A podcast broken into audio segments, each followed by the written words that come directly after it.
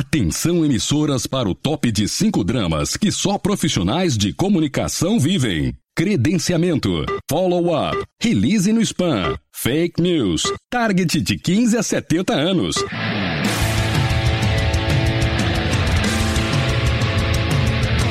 Direto do Centro de Transmissão Comunicacional, Radiofônica, Mediática, Jornalística, Programática, Holística, Multifásica, Antipolítica, Temporal, Fonética, Manacial, Informática, Monumental, Hidrostática, Universal para o centro de seu tímpano. Começa agora o podcast.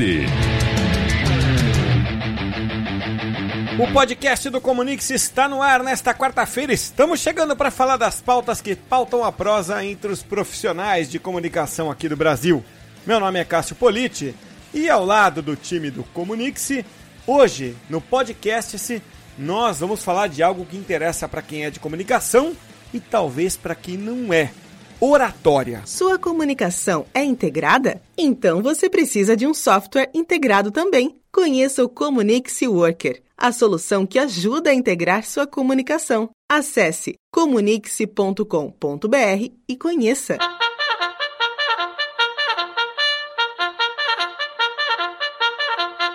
E a corneta anuncia que nós chegamos ao momento principal do nosso podcast, em que a gente vai tratar do tema central do episódio de hoje, né? Como eu já disse, é oratória e eu tenho aqui na ponta da linha o Renato Avanzi da Widux, que é uma empresa de propriedade dele, de treinamento para empresas e técnicas de apresentação, inclusive oratória, media training e outras atividades.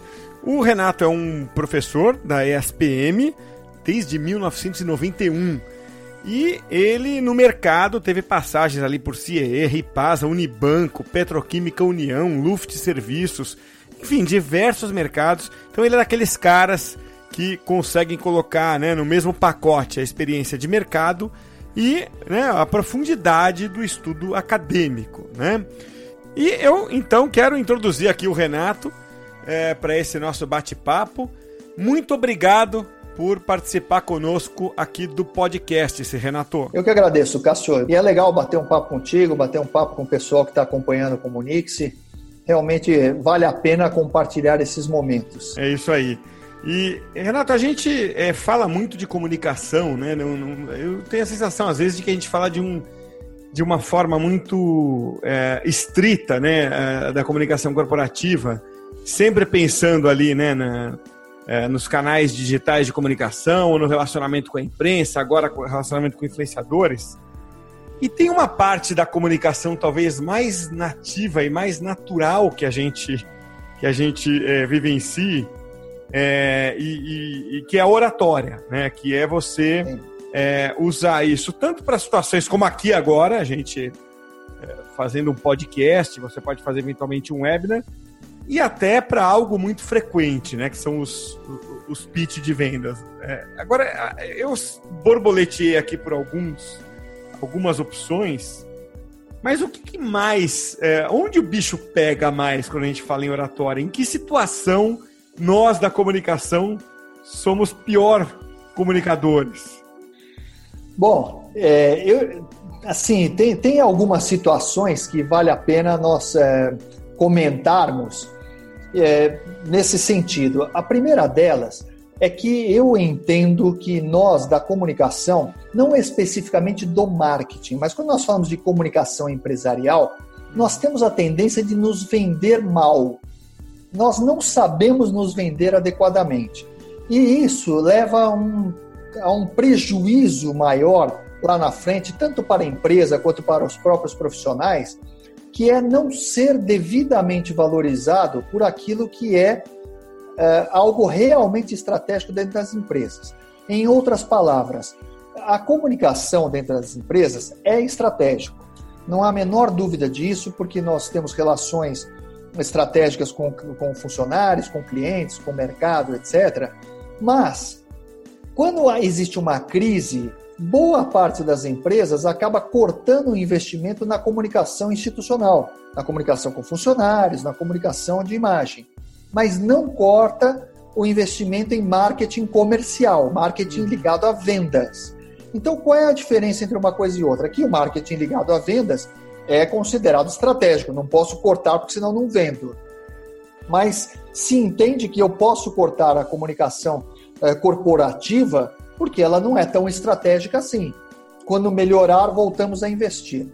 Bom, isso é uma realidade em boa parte das empresas, mas eu reputo isso também parcialmente a um pecado cometido por nós, comunicadores, que é não saber nos vender adequadamente. Nós não vendemos a comunicação como mereceria. Então, nós temos uma certa dificuldade em ir lá e mostrar nosso resultado, mensurar o resultado e mostrar por que nós somos estratégicos, né, o que nós podemos de fato fazer pela empresa. É muito comum que a área de comunicação acabe vendendo a, sua uh, existência por uh, materiais produzidos. Exemplo, nós somos encarregados da intranet, nós somos encarregados do site institucional, nós somos encarregados do, da revista. Mas, ora, produzir o, o, o material, qualquer um pode produzir. O que nós somos realmente encarregados e nós devemos vender, eh, passar adiante, é que nós somos encarregados da estratégia e não da revista. A revista qualquer um pode fazer. Agora, precisa ter uma estratégia por trás da construção de uma revista, de um site ou de uma intranet. E nós nos vendemos mal. Então, este é um dos elementos que me parece complicado que nós nos saímos mal. A segunda coisa é que também é, contribui para este cenário o emocional. Boa parte das pessoas tem timidez, não gosta uhum. de se expor, não é. gosta de ir para frente do microfone, não gosta de estar na frente das câmeras, no alto de um palco, para expor suas ideias. Então, assim, ah, manda alguém. Eu não quero lá falar, não. Deixa que alguém fala. E é um erro isso. Nós deveríamos aproveitar todas as oportunidades de estarmos diante de públicos da empresa para expor nossas ideias. E para isso eu preciso controlar meu emocional também. Agora, você falou da gente não se vender bem, né? É... Isso está no mindset, né? Assim, vamos dizer, essa, essa quase que um auto, esse quase auto boicote, né? É... Tá no mindset da profissão, porque assim, pelo que você falou, é, me faz lembrar aquela velha historinha que às vezes contam aí nas palestras motivacionais ou de autoajuda, que às vezes mais auto-atrapalham do que autoajuda. mas, Exatamente. É, mas tem uma historinha que marca, assim, você já deve ter ouvido, quem, quem ouve o podcast também, que é aquela coisa de pega o pedreiro ali, o peão, e assim, dois, dois pedreiros, né? E um, um é, é com uma visão mais limitada diz: que, o que, que você está fazendo? Ah, eu estou assentando tijolo aqui. E o outro diz, eu estou construindo uma catedral, estou fazendo, né? Quer dizer, então, são as duas visões. O cara de comunicação é o primeiro pedreiro dessa história? Assim, é uma questão de mindset? É, eu, eu diria que sim, viu, Cássio? Na maior parte das vezes, com, né, com uma parcela razoável dos profissionais desta área, eu diria que sim. É um mindset mesmo. É, até imaginar que é, se vender seria uma coisa, nossa, isso parece que você está querendo ser muito orgulhoso, querendo mostrar que você é mais do que qualquer outro. Não é isso. É que comunicação é exposição. Você precisa expor as ideias, expor a estratégia e se expor também. Não é só o resultado que deve ser exposto, é quem produz isso deve ser exposto. Para quê? Não para ser o cara, ah, eu sou o top, eu sou o, o sujeito. Não, não é isso é que você tem que ganhar a confiança das pessoas. E a confiança aparece na medida em que você sabe vender bem uma ideia, sabe se vender bem. Né? Essa confiança da, da corporação, a confiança do board da empresa é conquistado. Você tem que conquistar. Não é uma coisa que se pede, por favor, confie em mim. Você tem que conquistar. E para isso você precisa ter técnicas de apresentação, técnicas de oratória que você domine e consiga convencer o público à sua frente de que aquilo que você está propondo ou fazendo tem sentido. Para isso existe técnica. É, você tem se é, aprofundado nisso, treinado empresas na Widux, né, a sua empresa, é, já há algum tempo. É, e eu vou te fazer uma pergunta que é, que é ingrata, porque é, é mais ou menos como chegar para um economista e falar assim: ó, explica aí rapidinho uh, o sistema tributário no Brasil, né? Porra, pelo amor de Deus, né? Mas assim, eu vou te, te jogar nessa cilada. Explica rapidinho quais são as principais técnicas, assim, ou, ou, ou pelo menos aquelas duas ou três que a gente precisa é, realmente dominar. Tá. Eu vou, eu vou dar quatro. Tá. Vou sugerir quatro. Melhor. A primeira é controle emocional. Existem várias técnicas, é lógico que nós não vamos esgotar todas elas aqui, mas eu vou dar uma dica de uma que é fundamental: respiração para controle emocional. Então, a respiração adequada é aquela que você inspira mais ou menos em seis segundos, aumentando o seu diafragma, que é aqui o músculo na altura do seu umbigo. Aí você segura com o ar, né, a barriga inflada, segura o ar lá por mais ou menos seis segundos e depois solta, esvazia toda a barriga e mais seis segundos. Esta respiração ela ajuda a controlar todo o seu metabolismo e ajuda também a controlar o emocional. Por que, que eu insisto que essa é a primeira dica importante? Porque se você não controlar o emocional, você nem lembra que existem técnicas. É, é, desestruturado emocionalmente, você faz, é, é, seja lá o que Deus quiser, vamos, vamos em frente né? e não tenho técnica. A segunda coisa que é importante é defina o seu objetivo. Onde você quer chegar falando determinado tipo de assunto para as pessoas. Eu posso falar de um projeto na empresa para é, conquistar a aprovação da diretoria Sobre este mesmo projeto, eu posso falar com a área financeira para conquistar a liberação de verba. Para o, este, este mesmo projeto, eu posso falar com funcionários para que eles queiram produzir mais dentro da nova estratégia do projeto. Então, o exemplo que eu estou dando é: existe um mesmo assunto para públicos diferentes e objetivos diferentes. Quem tem que definir onde você quer chegar com a sua fala é você, é quem fala. O que, que você quer? Arrancar lágrimas do público ou você quer fazer o público rir? E rir para quê?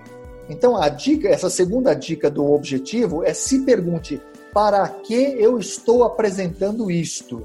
Para chegar em qual resultado final? Terceira dica, é, depois do objetivo: qual é o seu público? Então, de novo, no exemplo anterior, se o teu público é um público da área financeira, você tem que prever o que, esse público de área financeira quer ouvir. Ele quer ouvir sobre dinheiro ou ele quer ouvir sobre ah, operacionalmente como funciona o projeto? Então, se ele quer ouvir sobre dinheiro, fale sobre dinheiro. Conte histórias sobre dinheiro, dê exemplos sobre dinheiro, traga é, pesquisas, dados, planilhas, etc, etc. E o quarto elemento disso é o tempo. Qual é o tempo que você tem para falar? Dois minutos, cinco, dez, meia hora, uma hora, não passe do tempo, porque as pessoas, depois do tempo combinado, elas vão desligando o cérebro numa progressão geométrica. Né? Se você me pediu 10 minutos para falar e você está falando a 15, eu não estou desligando aos poucos. Em 15 minutos eu já desliguei a metade da, da minha atenção com mais 3 minutos eu estou desligando 70%, com mais 5 minutos eu desliguei 100%. Eu estou pensando na minha próxima reunião e não no que você está falando. Então, esses quatro elementos: controle emocional, objetivo definido, o, é, o, público que você está falando, qual é o desejo e expectativa dele, e o tempo que você tem para falar. Se você dominar esses quatro elementos, você fará boas apresentações. Eu uma vez participei de um. A convite, por indicação de um amigo, é, eu fiz um teste ali, era um teste online sério, tá, Renato? Era uma coisa. A gente fala teste online, às vezes parece ali uma picaretagem. Mas não era, era uma coisa extensa ali e tal, e... e... Testes científicos, pago. metodologia de pesquisa. É, e pago, viu? E não era barato, era tipo 70 dólares e tal. Eu paguei e eles te davam um resultado do tipo, do perfil de palestrante que você tem, de orador que você tem. Né? Eu esqueci aqui, eu vou ver se eu achar, eu no, no próximo bloco aqui eu trago, mas eu acho que, que eu dificilmente vou achar é, esse, esse site. Era nacional e, ou internacional? Não, era americano. Ah, e, e um provavelmente. É, e eu, eu uh, ia dar uma palestra nos Estados Unidos, e aí um amigo que também ia dar falou: ah, faz esse teste aqui e tal. E ele previa sete perfis ali, né, de, de, de palestrante. É, um era o cara mais showman, eu lembro assim que era o cara mais divertido, o outro era o cara que transmitia muita credibilidade, muito domínio sobre o assunto, o outro era um cara meio misterioso. Tinha uns seis ou sete perfis ali. É, você acha que esse, também esse autoconhecimento é, faz parte desse aprendizado? E para você entender minha pergunta, a gente tem visto muito, muito evento aqui é, no Brasil na área de marketing e comunicação. É, eu vejo ali um bom percentual dos palestrantes muito é, é, nutridos pela vaidade. Eles não têm muito para falar, eles querem muito estar lá em cima falando, mas eles não têm muito o que falar. É, e muitas vezes esses mesmos caras, eles assumem um papel, eles viram algum cara, sei lá, outro dia eu vi um desse, que naturalmente o cara andava pela plateia. Era o jeito dele. E parava, brincava com uma pessoa, todo mundo ria tal, saía. Aí eu vi uma outra palestra aqui no Brasil, o cara deve ter visto alguém nesse perfil, e tentou fazer a mesma coisa, ficou ridículo, sabe assim? Não era natural, não era ele, sabe assim? Então tem esse lado, eu estiquei muito aqui na, na, na, minha fala, na minha pergunta, mas tem esse lado também de você falar assim, pô, quem sou eu como orador? Tem isso também? Tem, tem tudo a ver, de fato, isso é absolutamente fundamental. É o seguinte, Ocasio, eu quando faço um treinamento, quando eu, eu faço um coaching específico de apresentações, e faço isso muito com altos executivos, presidentes de empresas, porta-vozes de empresas, etc., uma das primeiras coisas também que eu procuro entender, procuro avaliar, é qual é o estilo do apresentador. Como é que a pessoa começa a falar, como é que ela se sente bem falando, qual é o jeitão dela. Então, dentro disso que você falou, desses sete perfis né, do, do teste, é, você pode pegar isso como exemplo. Você deve conhecer pessoas que são aquelas piadistas, aquela que em todo lugar que vai tem uma piada para contar. Peraí, cara, sabe aquela nova? Surgiu uma outra sobre isso que aconteceu, deixa eu te contar. Tal. O cara é um piadista e todo mundo ri. Que bacana. Agora, se você não é um piadista, eu sempre digo, por favor, evite contar uma piada, porque as pessoas vão ter vontade de chorar. Será aquela coisa do mal-estar pela desgraça alheia. Uhum. Né? Então, eu jamais tento fazer com que as pessoas desenvolvam algum tipo de técnica ou perfil que não é o seu. Por quê? Porque vai soar falso, exatamente o que você acabou de contar. É uma pessoa que quer passar por showman, mas ela não consegue. E eu vou dar um exemplo que já me perguntaram várias vezes, citando uma pessoa muito conhecida, o Eduardo Matarazzo Suplicy, que foi senador da República, etc.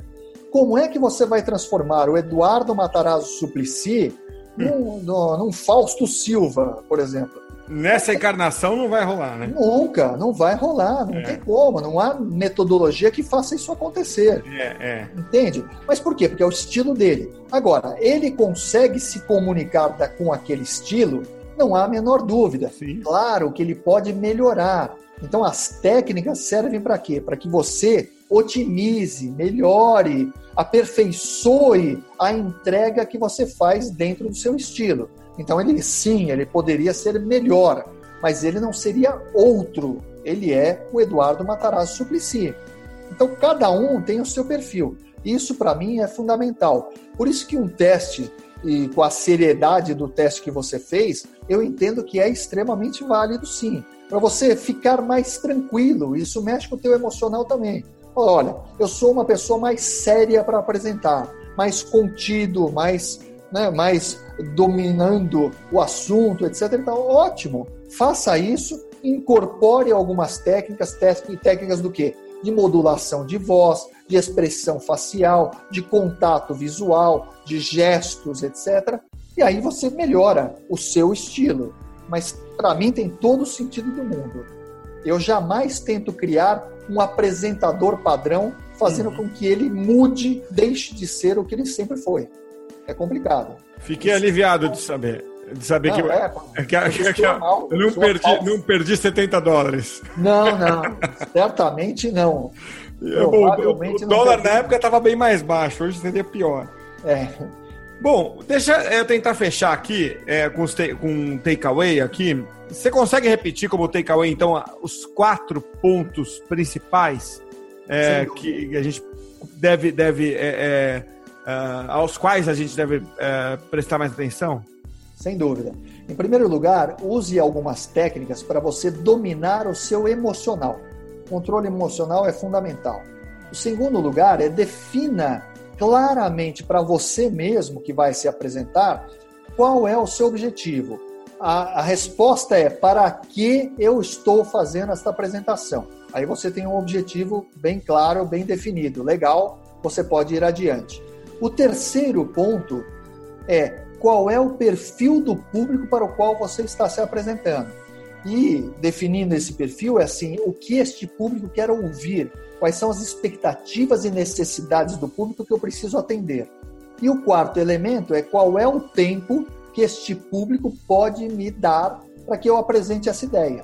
Por exemplo, um pitch de empreendedor para um, um, alguém que é um apoiador, um financiador anjo, etc., é de três minutos. Então você tem que falar tudo o que você precisa falar para chegar ao seu objetivo em três minutos.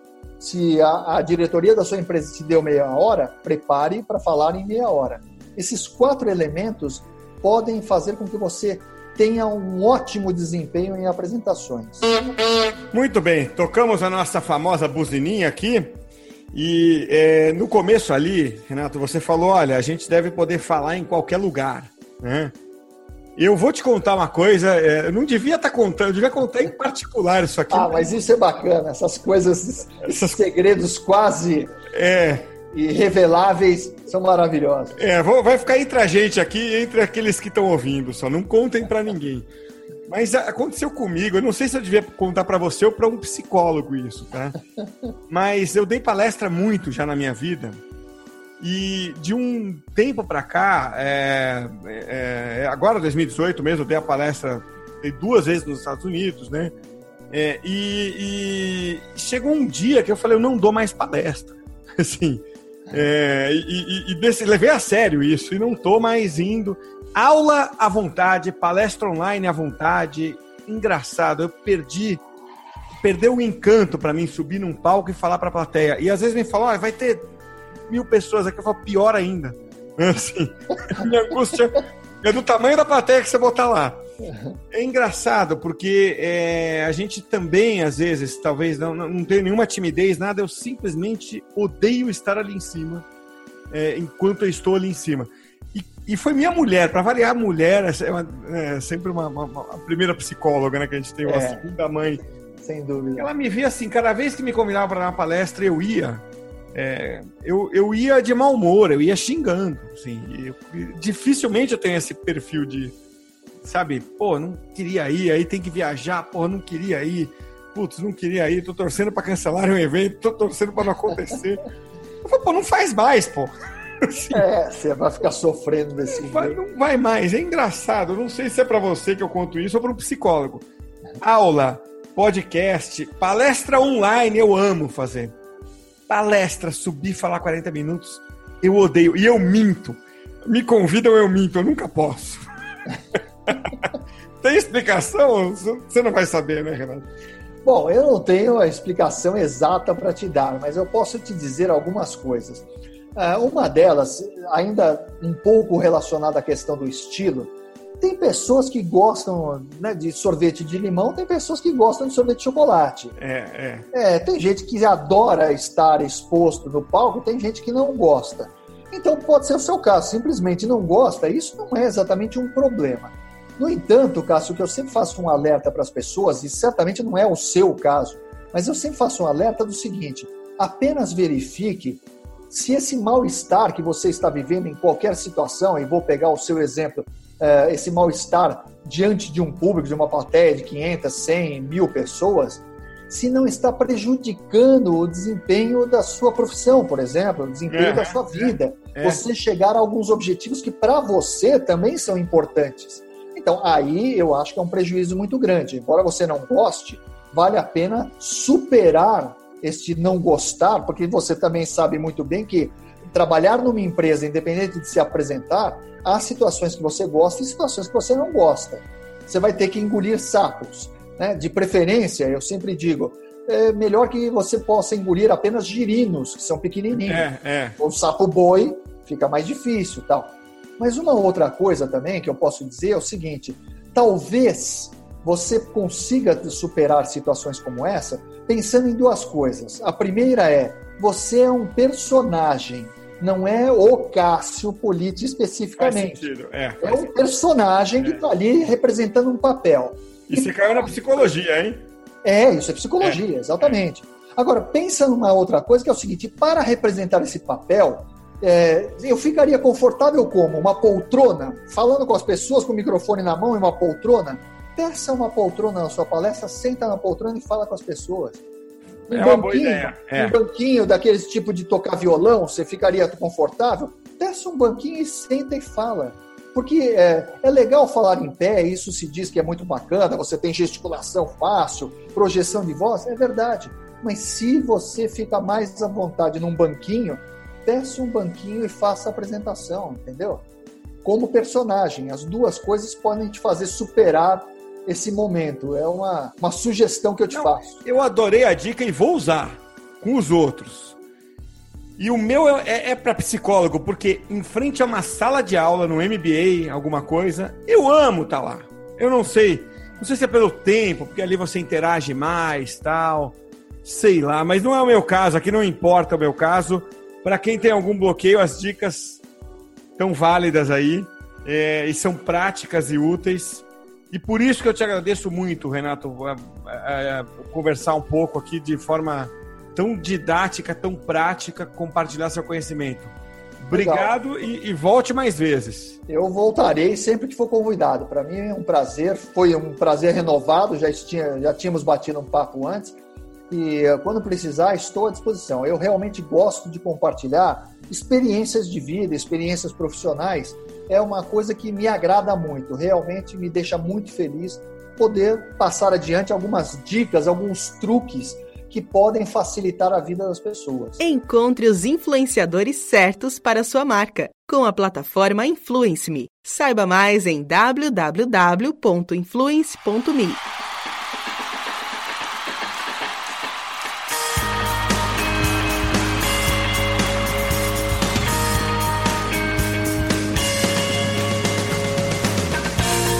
Quais terão sido os discursos mais impactantes da história? Eu estava pensando nisso aqui para poder fechar aqui o podcast de hoje.